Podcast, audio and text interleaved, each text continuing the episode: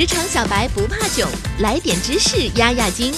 这里是有识知识，本节目由三十六克高低传媒联合出品。许多人喜欢扮演领导者角色，便开始向创业新兴转型。通常人们萌发一个不错的点子，激情满怀的付诸实践，于是创办了自己的公司。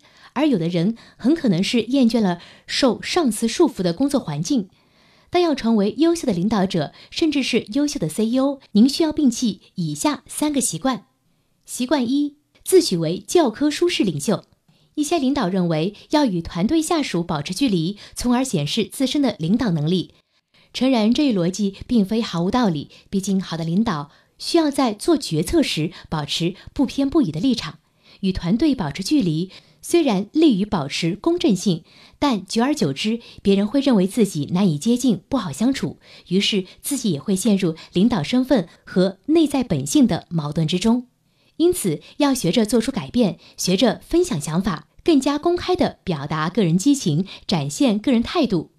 这样做可以让人感受更自然，谈论自身热情，想法也会跟着变得流畅起来。毕竟这是创业的初衷。习惯二。与他人的成功做比较，世界上有许多聪明过人且工作兢兢业业的人，他们可能取得了成功，但每个人的成功形式可能各有不同。有时，有的领导会想：我比他们年长一些，我哪里做的不对吗？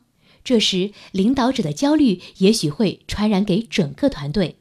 因此，与他人的成功相提并论，并不是值得推崇的领导习惯。这会限制人际关系的发展，让其他成员丧失斗志。毕竟，成功是进步的结果，一个人的进步取决于自身的生活经验和优先事项。成功的定义也因人而异。虽然从他人的成功吸取灵感颇为重要，但更重要的是不要分心，找准个人的成功定位。习惯三：要求成员付出百分之一百一十的努力。我们常常听到领导们这样说：“我们希望看到每个人百分之一百一十的努力。”这句话虽然短小简单，但团队成员可能听出了别的意思。我希望大家少点时间陪家人朋友，抛弃兴趣爱好，熬夜加班，最后达成目标，行动起来吧。其实这样并不公平，同时还可能在企业工作文化中带来一些很严重的问题。